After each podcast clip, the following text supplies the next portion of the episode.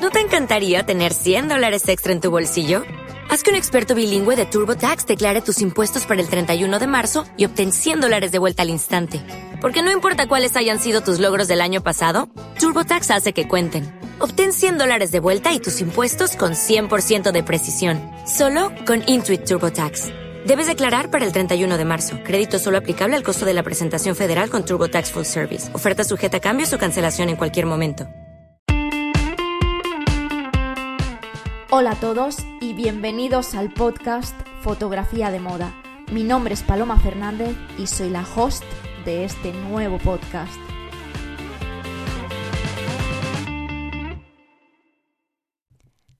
Hola a todos y bienvenidos al podcast de Fotografía de Moda. Después de un parón de un mes vacacional, vuelvo con las pilas cargadas para traerte más contenido de lo que nos gusta en este podcast, que es la fotografía de moda. Hoy estrenamos nueva temporada. Digamos que la anterior fue una fase beta y la verdad es que fue súper bien y estoy súper contenta por vuestra acogida. Muchísimas gracias.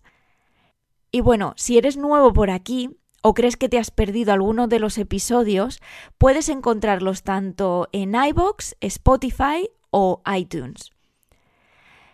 Pero bueno, lo más fácil es que vayas a mi página web que es www.palomafernandez.com UK y ahí los verás todos, que incluso vas a encontrar más información ahí con fotografías y todo.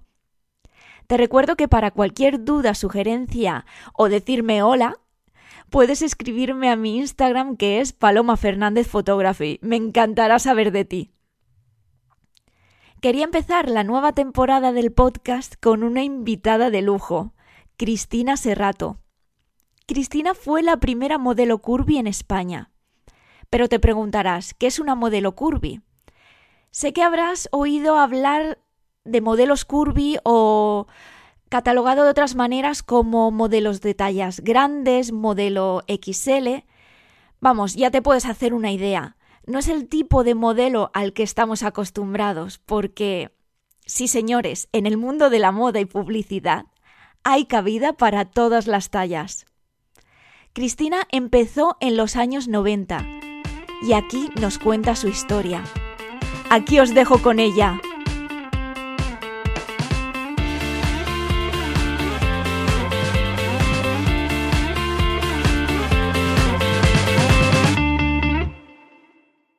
Tenemos hoy a Cristina Serrato en el podcast de fotografía de moda yo conozco a Cristina porque ella es profesora en el máster de emprendedores de Instituto Pensamiento Positivo y me llevé una sorpresa porque yo te conocía por las biografías con alma y no te y no sabía que eras modelo no sabía que había sido la primera modelo curvy en España y me parece, vamos, que eres idónea para salir en un episodio de este podcast, porque me parece súper interesante. Yo sé que a nuestros oyentes le va a encantar tu historia.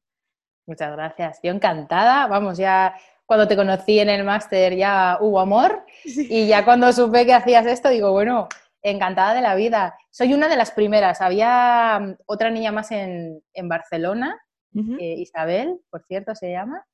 Y, pero sí, sí, ahí anduvimos abriendo, abriendo brecha, porque claro, eh, estamos hablando del 2020, año para recordar, por muchas razones, y, y, yo tengo 46 años, pero estamos hablando de cuando tenía yo 18 que se ha puesto el mundo curvy de moda como hace poquito, pero claro, imagínate lo que fue en aquella época eh, trabajar de, algo que, no existía como tal en, nuestro país, ¿no?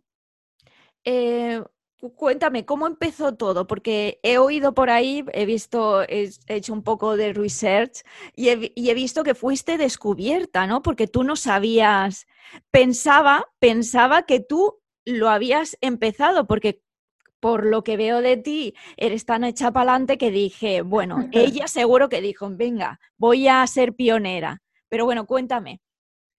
Pues mira, eh, yo venía de Soria, eh, en un sitio en el que, pues fíjate, eh, pues hablando de, fotografía y de moda, yo con la talla que tenía no encontraba ropa para mí. Entonces yo me hice un curso de patronaje y cositas así porque yo me, customizaba, cuando todavía tampoco existía ese concepto, ¿no? que luego lo supe que era eso, me customizaba mi ropa porque no encontraba cosas de mi talla que no fueran de señora mayor, porque antaño todo era como grande, ancho, negro y parece que te vestías para ir de boda todos los días, ¿no? Y, y entonces yo no sabía nada de este mundo y me vine a Madrid a, estudiar. Yo estudié periodismo y estudié la carrera de, canto en la Escuela Superior de Canto de Madrid.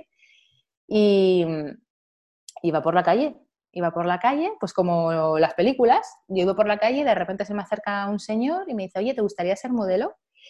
En aquella época había un programa conocido así en la tele, que solo había televisión española, madre mía, estoy hablando que parece como los abuelos. O sea, y mm, había un programa de cámaras ocultas. No sé si era todo el mundo es bueno o algo, que hacían bromas, ¿no? Por la calle. y yo dije, aquí, o sea, me lo están. O sea, la primera impronta fue, esto es una broma. O sea, modelo yo, o sea, eh, a ver.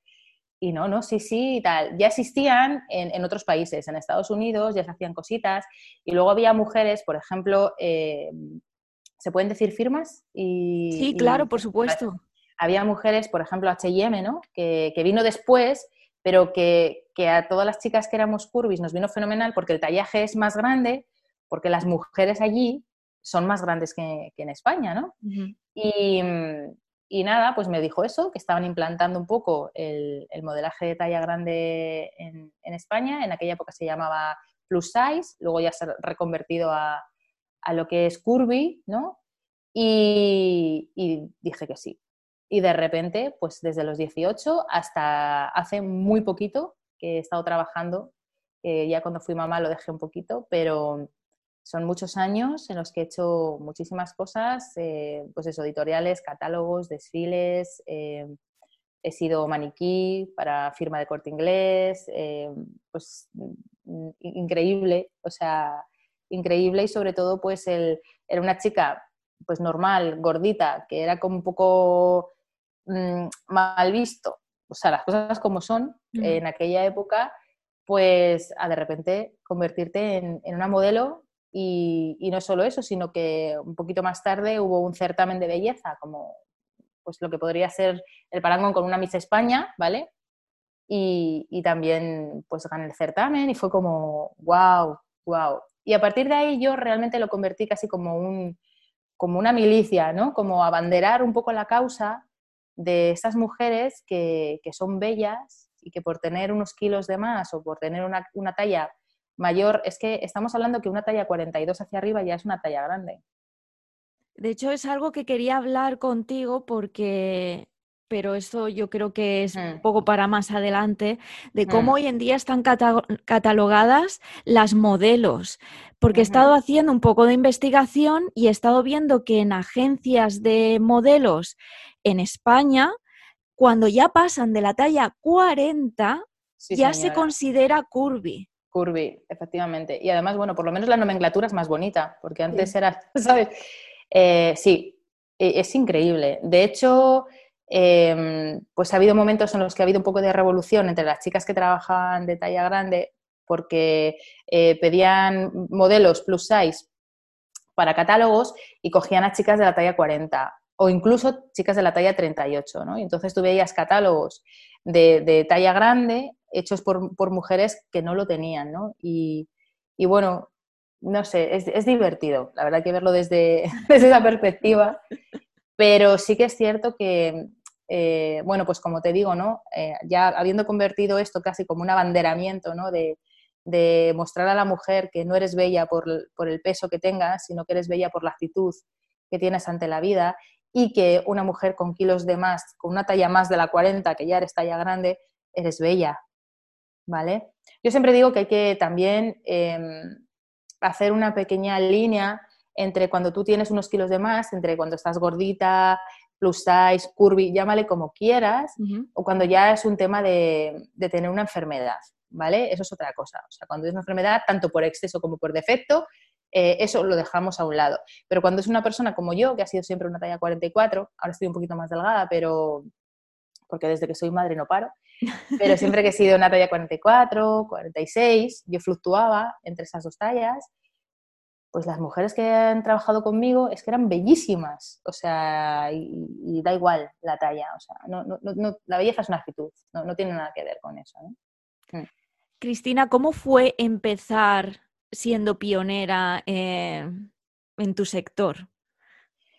Pues fíjate, eh, qué divertido, claro. Pues eh, lo primero que hice fue mirar a las modelos normales y, copiarlas de cómo desfilaban y esas cosas, porque claro, yo es que ni idea. Entonces nada, pues ahí viendo cómo desfilaban y para copiarlas un poquito. Y fue interesante porque mm, yo lo primero que hice fue un desfile para un catálogo de, moda interno. Em, y, la sensación de estar en una sala con personas a un lado y a otro, ¿no? Y tú desfilando y que te vieran, claro, era la primera vez y para mí fue como, como muy impactante, ¿no? Y esa fue más o menos normal, porque ya la gente iba a ver esa firma, sabía a lo que iba, y entonces era como personas que estaban como interesadas, ¿no? Ya en, la moda que iba a salir, pues para luego eh, cogerla para sus eh, tiendas, negocios, etc. Pero llegó la Semana Internacional de la Moda, em, y, fue muy interesante porque fue la primera vez que incluían a, modelos curvy en esa pasarela y nunca se me olvidará que cuando salimos, mi compañera y yo nos insultaron. fue muy interesante. o sea, gente desde el público. Desde el público, sí, sí, sí. nunca se me olvidará. Estaban, eran, desfilábamos a la par que, las modelos de, de talla, no, lo voy a llamar normal porque no sé cómo, sí cómo llamarle. Sí, antes eh, has hecho, entre, has hecho el signo de claro. y, a los que vayan a escuchar el podcast, cuando ella ha dicho normal, ha hecho comillas. Sí, claro, porque no, no sé cómo llamarlo, porque claro. somos, todos, ¿no? Entonces, pero bueno, eh, para que nos entendamos, ¿no? Entonces desfilábamos con ellas y, y nada, pues salían, y cuando salimos nosotras, pues nos dijeron, cosas pues gordas, no sé qué. Y fue como, como, muy, como muy impactante porque, claro, pues nosotros estábamos súper ilusionadas, ¿sabes? Con esa edad tan jovencita. Así. Mm. Era la primera vez que desfilamos Semana Internacional de la Moda, ¿no? Al lado de Cibeles y... Y bueno, pues fue, fue interesante. A partir de ahí yo creo que ya nunca más, eh, pues sí, tienes, te miran mal, eh, compañeras modelos que no eran talla grande, cuando llegábamos, algunas nos miraban mal, eso no va con la talla, va con la persona, o sea, tengas la talla que tengas, es decir, mm. ha habido compañeras maravillosas y compañeras raras. Y luego para mí fue un shock el, ver el mundo de la modelo desde dentro, o sea, el cómo eh, esa rigidez que tienen, el conservar el peso de esa forma cuando no es de una forma natural, lo poco que comían, lo mal que comían, lo enfermas que estaban muchas, eso también fue para nosotras como, impactante, ¿no? Eh, o sea, eh, hay de todo y yo tengo muy, muy, grandes amigas, alguna incluso Miss España, y, hay de todo, obviamente. Pero en general, en aquella época, luego ya vino todo lo de normalizar un poco la talla, porque ¿te acuerdas que hubo un revuelo muy interesante? Porque eh, no, llegaban a la, a la masa corporal que tenían que tener y todo esto. Pero era cierto que verlo desde dentro era muy interesante en el sentido de que estaban muy infelices. Y, en general, ¿eh? O sea, y decíamos, madre mía, o sea, ¿qué, precio más alto es el, de tener que ser guapa según los cánones que dicta la sociedad? Porque yo siempre digo una frase que mi abuela me decía, ¿no? Dice, si hubieras nacido en mi época, la modelo hubiera sido tú, ¿vale? Porque antaño se llevaba la curva, lo, ¿sabes? La contundencia, las mujeres orondas, ¿no? Entonces, de repente, esto va por modas y, bueno, pues eh, de repente prima la mujer andrógina, luego el 90-60-90, luego la que no tiene ni curvas, luego la... Y bueno, esto va por modas. Entonces, eh, el mensaje es que seas como seas, estés como estés, tienes que conservarte en aquello que es natural para ti. Si tú tienes una talla 40, no comas para tener una 48 porque quieres estar mejor, o si tienes una, una 38, eh, natural, fenomenal, pero si tienes una 40 y tienes que estar en una 36 y te matas a comer, tu vida va a ser mm, un infierno, ¿sabes? ¿no? Entonces yo creo que el mensaje es, seas como seas, estés como estés, dentro de, estar sana, pues acéptate y, mira tu, tu, belleza, ¿no? Porque si eres así es porque tu particularidad es eso que tienes que mostrar al mundo, ¿no? Me encanta, Cristina. En una red social en la que mm, estoy, estoy en TikTok, hice un vídeo eh, explicando a, las chicas cómo ser modelo, cómo, no cómo ser mm. modelo, sino cómo contactar con una agencia de modelo si quieres ser modelo.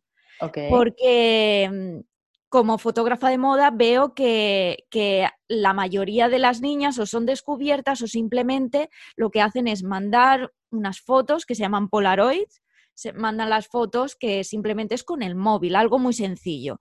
Y estoy viendo que muchas quieren pagar fotógrafos para que le hagan fotos, para luego conseguir ir a la agencia de modelos. Y claro, mm. eso es un error, se gastan un dinero y luego en realidad tú ya directamente Mm, estás perdiendo el tiempo. Si la agencia de modelos, si cumples es, esos cánones, esos requisitos que la agencia eh, está buscando, ya lo has dicho tú, si buscan modelos andróginas, e, es, es, lo que se está llevando en el momento y cada vez es como más rápido, como que los cánones van cambiando. Eso es. Vale, pues recibí muchísimos mensajes. Sí qué dijeron? Pues eh, es que si yo no soy alta o solo me, eh, me falta ser guapa. Y eso me impactó mucho porque quería dejar clarísimo que las modelos no tienen por qué ser guapas como, entre, estoy poniendo comillas, porque evidentemente todas son bellas. Em, que no tienes que ser como una modelo de Victoria's Secret. Así, el, el estereotipo. No tienes que ser esa, entre comillas, tía buena que los chicos mm, fantasean. Porque en realidad eh, tú ves a una modelo llegar y es una chica totalmente normal. Mira, has dicho cosas súper interesantes, súper interesantes. Y yo, eh, después de trabajar como modelo eh, y, de meterme en el mundillo, trabajé bastante como booker y como directora de casting, ah, ¿vale? O sea que me conozco el mundo desde, desde los dos lados. Y para la comunidad que te escucha, eh, un mensaje que a lo mejor les puede interesar, que es el siguiente. Mira, amigas y amigos que nos estáis escuchando, que igual hay algún chico que quiere ser modelo. Claro. Lo primero, eh, las modelos son mm, mujeres normales y corrientes, ¿vale? Y solamente una entre no sé cuántas es espectacular, de per se, ¿vale?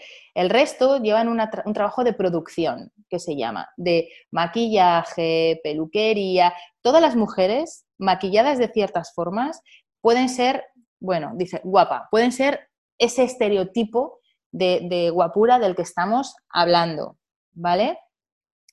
Luego, eh, para trabajar como, modelo, eh, hay diferentes formas de modelo, porque a lo mejor estamos hablando solo de pasarela. Y sí, en una pasarela tienes que cumplir unos estereotipos porque las normas son así y tienes que tener X porque te tiene que valer la ropa del diseñador. Pero modelo puede ser modelo de publicidad, puede ser modelo de fotografía, puede ser modelo de muchísimas cosas en las que se buscan unas particularidades muy diferentes. Y yo he hecho castings buscando modelos que tuvieran muchísimas pecas, por ejemplo, o castings de chicas que, tuvieran un aspecto masculino o mujeres que tuvieran cuerpo X. Entonces, a las personas que nos estáis escuchando, sobre todo supongo que mujeres, eh, y, decirles que, si queréis ir a una agencia, que si queréis ser modelos, que hay muchas formas de ser modelo, si os interesa.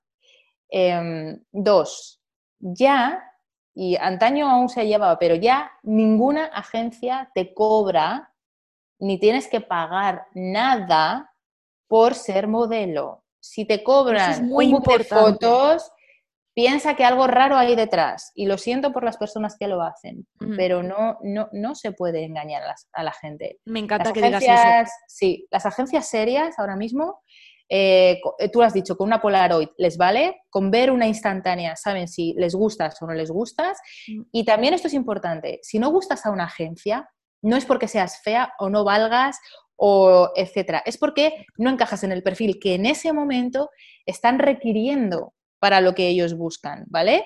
Yo como modelo curvy eh, hay proyectos en los que he entrado y proyectos en los que no, porque a lo mejor estaban buscando otro tipo de belleza. Yo soy una mujer que parezco irlandesa, ¿sabes? Soy muy pecosa, soy con los ojos claritos, soy muy caucásica. Entonces a lo mejor buscaban unas chicas de, belleza española y a mí no me cogían y yo no pensaba que fuera porque yo era fea o porque no valía, ¿vale? Lo tercero, una vez que una, una agencia se interesa en ti, ¿vale? Con esa Polaroid o una foto que hoy en día con el móvil, antes no había móviles, pero es que antes, ahora con un móvil, Paloma, ya sabes que está todo organizado ellos mismos son los que te hacen las fotos de forma gratuita. También. Es decir, hoy no se paga por ser modelo.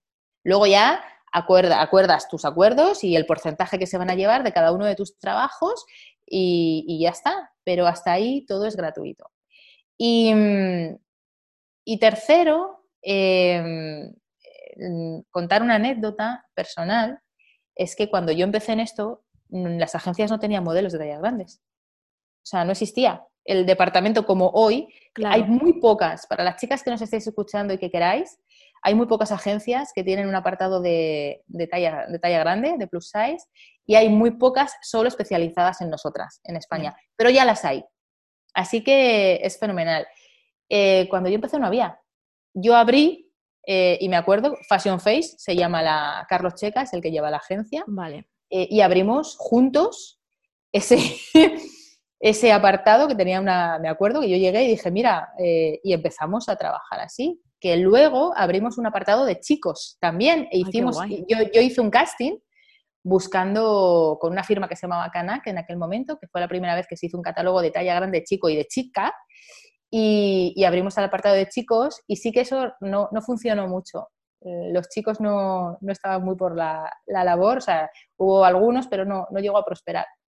Pero es muy interesante y te agradezco mucho que, cuentes esto, porque hay muchas chicas que nos están escuchando, jovencitas, mm. que a lo mejor les engañan, les sacan el dinero o, que eso es lo menos importante. Lo más importante para mí es el que se crean que son feas o que no valen o que tengas el tipo que tengas, tengas el cuerpo que tengas, la cara que tengas, primero eres perfecta y perfecto, ¿vale? Porque es lo que tienes para accionar en esta vida y, es maravilloso.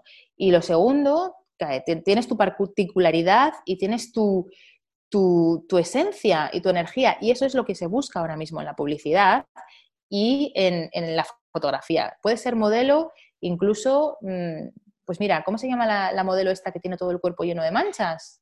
Ay, no sé eh, cómo se llama. Sí, ¿no? Pues ya está, o sea, es ponerte de moda tú, porque sí, y que, vuelvo a repetir, o sea, en publicidad, en pasarela es una cosa, o sea, en pasarela es una cosa, pero para hacer fotografía para revistas, para cualquier tipo de producto o, para hacer publicidad de cualquier campaña de televisión, se buscan todo tipo de perfiles. Y cuando digo todo, es todo. Así que si tú eres una persona que te apetece salir, lo que sea, en la tele, en un anuncio o en lo que sea, llama a una agencia de publicidad y apúntate, porque te van a coger para aquello que sea. A lo mejor tienes un perfil para hacer un anuncio de, Coca-Cola o un anuncio mm. de un banco o mm. un anuncio de una mopa, yo qué sé. Pero bueno, si quieres vivir la experiencia, es, divertida. Es divertida. Claro, yo lo que le digo que simplemente busquen en Google, que se metan en el listado de agencias, que miren eh, las fotos que hay en esa agencia, qué trabajos han hecho las modelos, eso simplemente es un poco de sentido común, de evaluar. Lo que pasa que la mayoría son niñas muy jóvenes, pero bueno, cuando eres menor de edad ya tienes que verlo con tus padres para poder Em, rellenar los datos y mandarlos porque necesitas el consentimiento de ellos. También me preguntan, eh, ¿a qué edad puedo empezar? Y yo, bueno, yo ya me pongo un poco madre, aunque no sea madre, pero digo, digo bueno, em, tú siempre intenta, em, cuando ya seas mayor de edad, no hay prisa, también evidentemente puedes empezar con 16, 17, pero es que hay niñas con 14 que, quieren empezar y tampoco hay tanta prisa de meterse mm. en el mundo de la moda. Claro, yo en eso lo que te puedo decir, porque yo he hecho castings eh, incluso a niños, ¿no? Em, y fíjate, te puedo decir algo. Eh, y te lo digo por, experiencia personal. Yo ya de pequeña sabía que quería ser artista. Y de hecho, mm, estudié interpretación, o sea, he sido, soy actriz. Hay niñas que con cinco años tienen clarísimo, pero clarísimo que esto es lo que quieren. Entonces, si tu hija o hijo claro. de repente tiene esas actitudes y es que lo quieren, lo quieren, lo quieren, pues hija, pues ¿para qué le vas a quitar la ilusión? Además, está muy controlado el tema de los niños, tienen unas horas específicas eh, y está todo muy legalizado, ¿no? Ahora, esas madres que porque la niña y el niño es guapo, o padres, eh, les obligan, eh, es muy traumático, porque yo he vivido situaciones que dices, madre mía, o sea, le estás creando al niño un trauma que no tiene por qué vivir. Entonces, lo que yo creo en este sentido es, si tú, con la edad que tengas, por lo que sea, quieres hacerlo porque para ti eh, es una vocación, o sea, hazlo, pero hazlo desde, desde el juego y hazlo desde el voy a ver qué tal, voy a tomármelo como una experiencia y no como algo en serio. El problema viene cuando tienes 14 años y te metes por algo que no es vocación y encima te lo tomas muy en serio y empiezas a meterte en una dinámica que lo que acabas es eso, siendo infeliz. Y eso no interesa, ni en el modelaje ni en nada en la vida, amigos y amigas. Totalmente. Así que esa es un poco mi, experiencia. Sí, a mí me, parece un mundo muy bonito. Eh, en este podcast entrevisté a una modelo que ahora mismo tiene como 21 años y, la manera que contaba su experiencia como modelo, cómo ella eh, fue con su madre a que, mm, y mandó las fotos y ahora mismo está trabajando en París, Milán, Japón la manera que se le iluminaba la mirada, eh, de, mm, que contaba todo, la madurez en sus palabras. Eh, contaba que ella, eh, que conforme había empezado a trabajar, era como un, como, pues ya lo he dicho, como, no sé, como que de repente le, hizo un clic y maduró rápidamente, porque te, te separas de tu nido de la protección de tus padres y entras en un mundo adulto en el que empiezas a trabajar. Y es como una universidad de la vida en la que de repente te meten en y puedes aprender em, un sistema de trabajo, a trabajar con diferentes equipos de personas, a hablar varios idiomas, a vivir en diferentes países. es una pasada. Sí, y además es muy bonito porque en los países en los que van las agencias tienen sus pisos, que convives con otros modelos. Claro. Eh, pues la sensación ¿no? de, esta adrenalina, del viaje, del producto, de las fotos, el shooting, la pasarela, es, es, muy bonito, pero eso, cuando te lo tomas como, como algo eh, liviano, ¿no? No cuando, cuando empiezas a meterle esa carga de ¡Ah! he adelgazado, he engordado 20 gramos, mañana come como un tomate, eh, uff, me ha salido un pelo aquí, mm, me voy a ir a que me hagan un lifting con 20 años. Eso ya es peligroso. Sí, totalmente. Es peligroso. Es verdad. De hecho, esta modelo decía, me hacen castings y me rechazan en muchos. Y yo me los tomo como, vale, es que estaban buscando una modelo que no tiene mis características. Simplemente Efectivamente. Mira, cuando yo trabajaba de directora de casting, eh, e-, era muy interesante porque igual se presentaban para un casting 100 personas, ¿no? Y de las 100 personas, pues cogen eh, a 5. Y de las 5 tienen que elegir y poner en opción a 3, ¿no? Entonces mm. llamas a las, chicas, estáis en opción, vale, pues 3. Y de repente cogen a una, pero fíjate cómo funciona esto. El director de casting manda eh, la convocatoria a las agencias queremos una chica de belleza eh, racial, ¿vale? Entonces cogen entre todo el listado que tienen y te mandan las fotos de la belleza racial. De estas fotos, tú eliges las que encajan, porque anteriormente tú has visto el briefing que te ha mandado a ti la, marca o el diseñador o quien sea de lo que quiere. Mm. Llamas a las chicas, vienen, hacen su casting y luego de esas que quedan en opción de tres, ya viene el cliente y es el que decide. Y a lo mejor el cliente pues decide que le gusta más María porque tiene un lunar aquí y le ha hecho gracia. Sí. Y no tiene que ver con que sea más guapa o menos guapa o ¿vale? Entonces tiene que ver con la idea del cliente que tiene asociada a su firma, a su marca, a su producto. Entonces hay que tomarse eso como, como esto, como yo voy soy un producto más, entre comillas, y tengo que pegar y empastar con la imagen y con la idea que tiene la persona que me contrata. No tiene nada que ver con que valgas, con que no valgas o con que seas peor o mejor. Entonces, muy bien por esta chica el tomarse así los castings, porque es como es. Yo cuando trabajaba, cuando hacía castings, a lo mejor había semanas que tenía dos castings al día y la verdad es que yo tuve suerte porque como fui de las primeras y mi perfil era el que era, pues casi siempre me, me cogían, estaba en opción, etc. Pero cuando era que no, pues yo hacía el casting, Paloma, y me olvidaba. El secreto es ese, haces el casting y te olvidas. Porque si estás pendiente de si suena el teléfono cada vez que tienes un casting, te vuelves loca. Esta profesión es una profesión de esperar y es una profesión de que te juzguen. Entonces, constantemente, si esa espera la abandonas y dices, si me llaman, me han llamado, desconecto y otra cosa. Y si ese juzgar te lo tomas de otra forma, porque hay gente que se toma ese juzgar como algo personal, si te das cuenta de que no te juzgan como algo personal, sino que te juzgan conforme a un producto que tú tienes que encajar con esa firma o imagen, vas a fluir y te lo vas a pasar muy bien y va a ser muy divertido y como tú dices, eh, va a ser una experiencia maravillosa hasta que te dure, hasta que te dure todo esto. Fíjate, estabas hablando de, lo de una modelo de 20 años y yo me estaba acordando de una modelo con la que he tenido la gran suerte de, trabajar, que no sé si sabes quién es, se llama Pino Montes de Oca. No. Es una mujer que os animo que veáis en redes no sé cuántos años tiene, es una mujer mayor, es una modelo senior. Ajá. Y es una mujer bellísima con el pelo largo, blanco, claro, canoso, Creo entero. Que quién. ¡Guau! ¿Cómo es esa mujer? ¿Cómo es? Que veáis que, se necesitan diferentes estereotipos y, de diferentes edades, porque tampoco hemos mencionado la edad. Es verdad. Y está pasando y cada vez más. Efectivamente. Entonces, antes era de los 20 a los 25 y ya con 26 eres vieja. No, ya no. Ahora ya la mujer, eh, y perdona que hable de mujer porque es lo que yo, yo entiendo, los hombres tienen otro, otro perfil, la mujer ha pasado a, a, otras formas, a otros rangos, eh, a otra visualización desde fuera y ya una mujer con 50 años es sexy, cuando antes era una abuela, entre comillas, ¿vale? me quedan a mí pocos ya, ya los 50.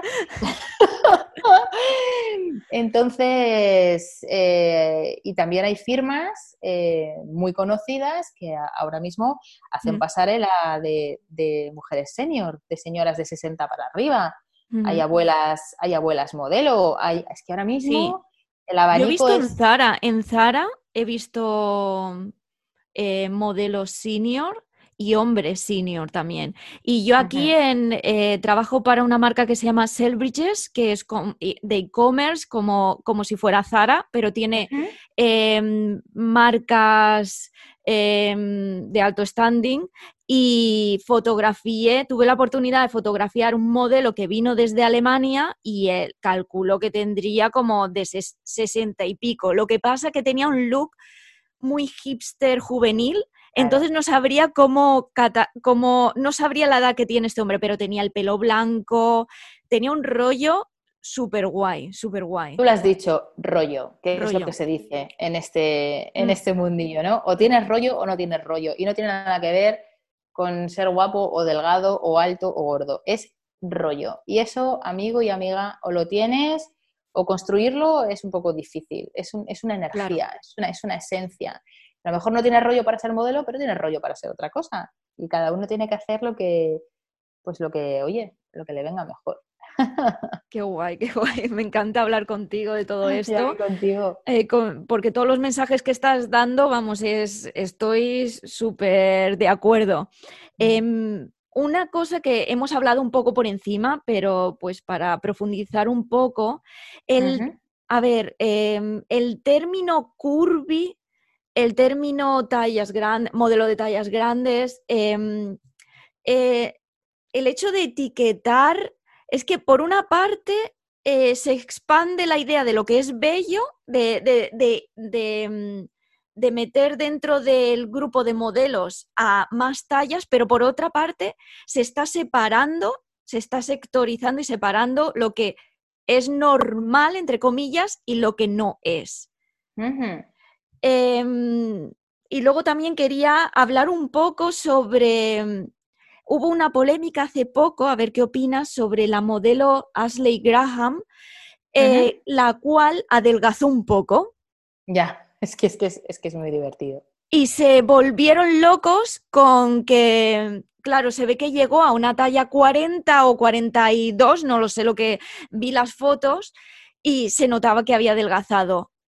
Y también se le criticó. Mira. Entonces, Esto te lo puedo contar yo también en primera persona. Eh, la primera pregunta ya se me ha olvidado. Eh, ¿De qué estamos? Ah, de lo de, la, lo de el las- lo de- etiquetar. el etiquetado. Y ya si Mira, sales de esa etiqueta, pues ¿qué pasa? Te puedo hablar, claro. Yo te hablo desde, desde mi humilde opinión y desde mi punto de vista y, y cada persona lo que opine estará fantástico. Claro. Yo lo que creo es que hay que llamar a las cosas por su nombre y no pasa nada. O sea, un blanco es blanco, un chino es chino, un negro es negro, una chica talla grande es talla grande y una chica con talla no grande no es grande. El problema es cuando se le da un contenido y una carga negativo o negativa a, a e- a ese nombre. Pero obviamente, o sea, la pelirroja es pelirroja y entonces en una, en una agencia de modelos está pelirroja, caucásica, Mm. o sea, eh, caucásica, racial, no sé qué, pelirroja, morena, rubia, ojos Sí. azules, ojos verdes. Pues yo igual que tengo los ojos verdes, el pelo pelirrojo y la piel blanca, pues tengo talla grande. Y es que es así. Entonces el, el tema viene cuando se le da una carga que es negativa pero e- es así. Y luego, a lo largo del- de los tiempos, ha ido cambiando la nomenclatura, porque a lo mejor sí que es cierto que antes decir talla grande igual era, tenía un peso, ¿no? Talla grande, ¡pum! Curvy. Qué, qué Sí. guay, fashion, ¿no? Es como... Pero sí que ha pasado del, del talla grande al plus size, el oversize, el... ¿Vale? Y, y todo depende de eso, de la carga que se le da. Y luego con respecto al otro es muy interesante, porque yo es lo que te digo, yo he tenido eh, más talla, Sí. pero cuando fui mamá adelgacé bastante y entonces de repente es como que, ¿sabes? Cuando eres gordita eh, te miran mal porque estás más gordita de, de- de las delgadas y cuando de repente adelgazas eh, te dicen que has adelgazado y es como, perdonen, o sea, déjennos vivir, seamos como seamos, a todas las personas del planeta. O sea, y, y era como, y lo que te decía antes, ¿no? Si cogían a una chica un poquito más delgada, de una talla 42, para hacer un, un catálogo que mil veces ha pasado de talla grande, se les echaban encima, ¿no? Entonces, bueno, yo es que creo que la vida hay que, que mirarla desde, desde la perspectiva del humor y de que todo pasa por algo y para algo y ya está. Pues si cogen una modelo de la 40 para hacer una 46, pues oye, pues por algo querrá la firma hacer eso, ¿no? Ya está. Se- están echando piedras a su propio tejado porque yo, Curvy, veo cómo le queda esa ropa a una chica de 40, de una 38 en vez de una Mm. 44 y digo, "Puf, pues no me lo imagino cómo queda esto, ¿sabes? Porque claro, no es igual, no es igual las formas, no es igual, y dices, a lo mejor es que lo ha hecho así, porque esa es otra, hay, ahora cada vez está mejor, pero claro, cuando empezó el mundo curvy, y aún ocurre, el patronaje no es igual, no se puede aplicar las mismas formas, las mismas líneas, y las había que lo hacían en plan, eh, o, o todo recto, ¿vale? Sí. o lo intentaban emular, pero no quedaba bien. Entonces, por eso cogían a chicas de talla menor para que en el catálogo pues tú lo vieras o en el desfile de una forma, pero luego te lo comprabas y eso no había modo de que te quedara bien. Las cosas como son. Es verdad. Entonces, mm, al César lo que es del César. Si tienes una talla 44, chico, sé listo, lista y haz un catálogo con una chica de esa talla. O si quieres una de una talla 50, pues, mm, pues no es lo mismo que una talla. Es que no es lo mismo. Es que de una 42 a una 50 ya hay, hay mucho cambio en las formas, ¿vale? Entonces, haz lo que tienes que hacer para que todas las mujeres se sientan bien con su cuerpo y en una ropa que, que le valga y que le quede bonita, ¿no? Sí. Así es. Cristina, quería hablar por, eh, porque he visto unas fotos de la portada de Ramstein, Ah, que es eh, fotografiada por Eugenio Recuenco, que, que Sí. lo entrevisté en mi primer episodio de este podcast. Es que como me comentaste que mm, habías conocido a. Eugenio Recuenco, Sí. dije, voy a buscar Cristina Serrato, eh, Eugenio Recuenco, y me salió la portada, que de hecho Sí. hace poco la ha colgado en Instagram. anda. Sí, y, y te he puesto abajo, modelo Cristina Serrato. Ay, qué bueno. Y, Pues y la gente estaba diciendo una de las mejores portadas. Eugenio Recuenco es, es un grande, Sí, es, es un ser increíble y hace unas cosas de otro planeta. Y cuando tienes la, o sea, cuando trabajas con él y, ves cómo funciona, dices, o sea, para hacer un shit, estás horas, horas. O sea, es una planificación de cómo el set, el no sé qué, la luz, el no sé cuántos. O sea, es, una eh, minuciosidad en, el trabajo que dices, madre mía. Eh, la portada del disco Rammstein, eh, pues imagínate, es un grupo a nivel mundial de los más conocidos en, su sector musical, en el, heavy, y mm, estaban buscando una mujer de belleza renacentista. ¿Veis? O sea, claro. cuando buscan al... Entonces, bueno, pues eso es otra cosa no, pero renacentista soy bastante. y para otras cosas, pues no me ha servido, pero mira, y fue interesante porque mm, luego me ha llamado eh, varias veces para, hacer desnudos. Eh, hay una sesión de, unas fotos de unos baños árabes que también está colgada, ha hecho una exposición ahora muy, muy bonita y también está en la exposición. Y, para esa sesión también buscó mujeres eh, curvis. Sí. Y, y, bueno, pues es interesante ver cómo, cómo trabajan los grandes fotógrafos en el sentido de que no buscan solo a la mujer delgada, claro. sino que buscan a la mujer que les pueda dar aquello que realce su arte. ¿no? Y en ese sentido, pues eh, él ha hecho fotografías a todo tipo de personas. Fíjate que también ha tenido a Javi Botet, eh, que es este chico que es eh, mm, hiper mega archi alto y archi mega delgado, ¿sabes? Que sale en varias películas. Sí. Y, lo que él hace es eh, mostrar otro tipo de, formas y, todas son bellas y todas son bonitas. Las, fotos de Eugenio Recuenco es que, a ver. Es muy cinematográfico todo. Es increíble, es increíble lo que hace ese señor, es, magia, es magia. O sea que sí, muy bonito. Y luego em, hay muchos fotógrafos, eh, muchos fotógrafos con los que he tenido el placer y el honor de trabajar que son maravillosos y que, que realmente lo que buscan es eso, sacar tu belleza, tengas la talla que tengas. Eso es muy bonito. Eh, Cristina, ¿hay algo que se te resista? Ya vamos un poco fuera de la fotografía de moda.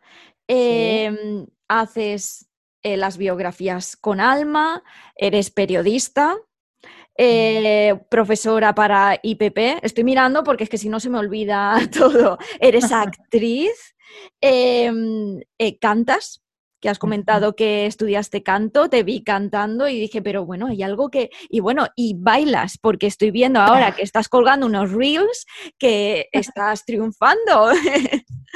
Sí, bueno, fui, fui bailarina profesional de danzas africanas eh, voy a hacer la cuña de que el mes que viene saco un disco de música de, para el alma, de música de meditación. Por favor, movedlo mucho, mucho, mucho, porque eh, es benéfico, ¿vale? Durante el confinamiento a mí me diagnosticaron un cáncer y, a, mí la, sí, y a mí la música me ha, ayudado mucho en el proceso de sanación. Y dije, en cuanto termine el confinamiento voy a hacer un disco como este, para las personas que, como yo pues les gusta tener esta música eh, porque cuando estás triste te eleva y cuando estás alegre te potencia, ¿no? Y yo me levanto todos los días y bailo. Y lo empecé a subir en, redes y ha sido muy gracioso porque tengo, tengo un reel de, creo que lleva ya como 49.000 visitas. Sí. Y yo que hablo de cosas del alma, porque es, mi profesión ahora, sabes soy speaker también, esas cosas, digo, madre mía, mueve más un movimiento de cadera que algo, que una, que una frase así motivacional. Y en breve saldrá el disco y os pido que lo mováis mucho, porque eh, lo haremos. un disco benéfico, que los beneficios de, los, de, los eh, cada vez que se clique y lo que salga, va para tres ONGs diferentes, ¿vale? Eh, Cristina, ¿sabes la fecha más o menos? Pues estoy en ello, porque lo íbamos a haber terminado, o sea, está a punto, a punto, a punto de mm. terminar los últimos detalles y yo creo que para octubre ya saldrá, ya te lo contaré. Vale. Vale, lo actualizo eh, cuando cuelgue el podcast, que creo que va a ser, bueno, puede ser que sea la misma fecha, pero bueno, yo lo pongo todo en las notas del podcast que van a mi página web y también van a también en el mismo por aquí debajo y en el mismo podcast. Gracias. Pero sí que hay una cosa de lo que tú me decías, hay algo que siempre se me resistía que tiene que ver con esto de lo que tú y yo estamos hablando y que ya gracias a Dios no se me ha resistido más, es que yo siempre quise ser presentadora de televisión y no me dejaban por el peso. yo he hecho un montón de castings, pero eh, he sido, y ahora te cuento el, el, por qué te cuento esto. Em, en vez de qué es lo que se me resiste, te cuento lo que he conseguido que ya no se me resista. Genial. Porque igual inspira a alguna de las chicas, chicos que nos están escuchando y es, eh, es lo que te digo, ahora tú pones la tele y hay chicas de todos los perfiles. Cuando yo tenía 20 años, y acabé la carrera de periodismo, eh, no existía una chica como yo en la tele. Estaba un poquito más adelante, pues María Teresa Campos, pero que era un perfil de una persona que había estado en la tele toda la vida. Y luego llegó Tete Delgado, abriendo un poquito la veda, pero yo hacía castings y me decían, pues sí, eres muy mona y tienes muy bonita voz y eres graciosa y bla, pero claro, adelgaza, el peso, el no sé qué, las propias estilistas de los programas de tele no querían que hubiera chicas así porque no sabían cómo vestirlas. Claro. O sea, es que todo esto tiene, tiene injundia, ¿no? Eh, hasta que una vez, bueno, pues conseguí ser reportera, hicieron un casting, conseguí ser reportera en un programa de Telemadrid que tuvo bastante éxito y a partir de ahí, pues como reportera fui trabajando, pero yo quería hacer un programa de tele que tenía que ver con, la talla grande y, estuve, estuve, estuve hasta que finalmente el año pasado eh, con Tom Producciones pudimos llevarlo a la tele. Es un programa que podéis ver en Canal de Casa, se llama Estilo Super y lo que es el, primer programa de España presentado por una curvy en el que todas las chicas que salen son curvis. Y es un programa en el que yo, el casting lo he hecho yo, las chicas son maravillosas. Durante dos días eh, ayudo a chicas de, que tienen talla grande a sentirse bellas por dentro y por fuera, potenciando su estilo súper. Es decir, ya son bellas, pero lo que hago es, si tienen alguna falta de autoestima o algo, hago con ellas algo, pues dentro de mi, faceta de coach, ¿no? Claro. Hago algo con ellas para que se sientan mejor y luego las llevo de tiendas y, a cambiar un poquito su, no cambiar, sino mm, reubicar su look para que brillen un poquito más por fuera, todas nos sientan mejor unas cosas que otras, eh, cuando eres talla grande no sabes muy bien dónde ir a comprar la ropa, cómo te queda mejor, qué te queda mejor, y yo pues después de 20 muchos años de, vivir en este cuerpo y de trabajar de ello, me conozco muy bien y sé lo que nos queda bien, lo que no nos queda bien y dónde y qué comprar. Entonces, eh, os invito a que veáis Estilo Super en Canal de Casa y que veáis a estas maravillosas mujeres que han pasado por el programa y que, y que han llevado su estilo súper y sus kilos ahí. Qué interesante. sí, sí. sí. Vale, también lo pondré en las notas del podcast, en el canal de casa, genial. Em, bueno, pues básicamente ya estaría, Cristina. Muy bien, qué rapidito se ha pasado. Simplemente, antes de nada, eh, recuérdanos dónde te podemos encontrar, tu página web, tu Instagram, para que puedan ver tus reels y para que te puedan, para que puedan estar actualizados. Vale, bueno, pues mi página web es cristinaserrato.com eh, y mi Instagram es soy Cristina Serrato, con soy delante. Pero vamos, en, Insta, o sea, en, mi página web pues tienen el YouTube, el Instagram, en todas las redes sociales y, ahí estoy para quien quiera, necesite al, servicio. Muchísimas gracias, Cristina. A ti ha sido un placer. Sigue haciendo estos podcasts tan chulos porque hacen mucha falta. Muchas gracias.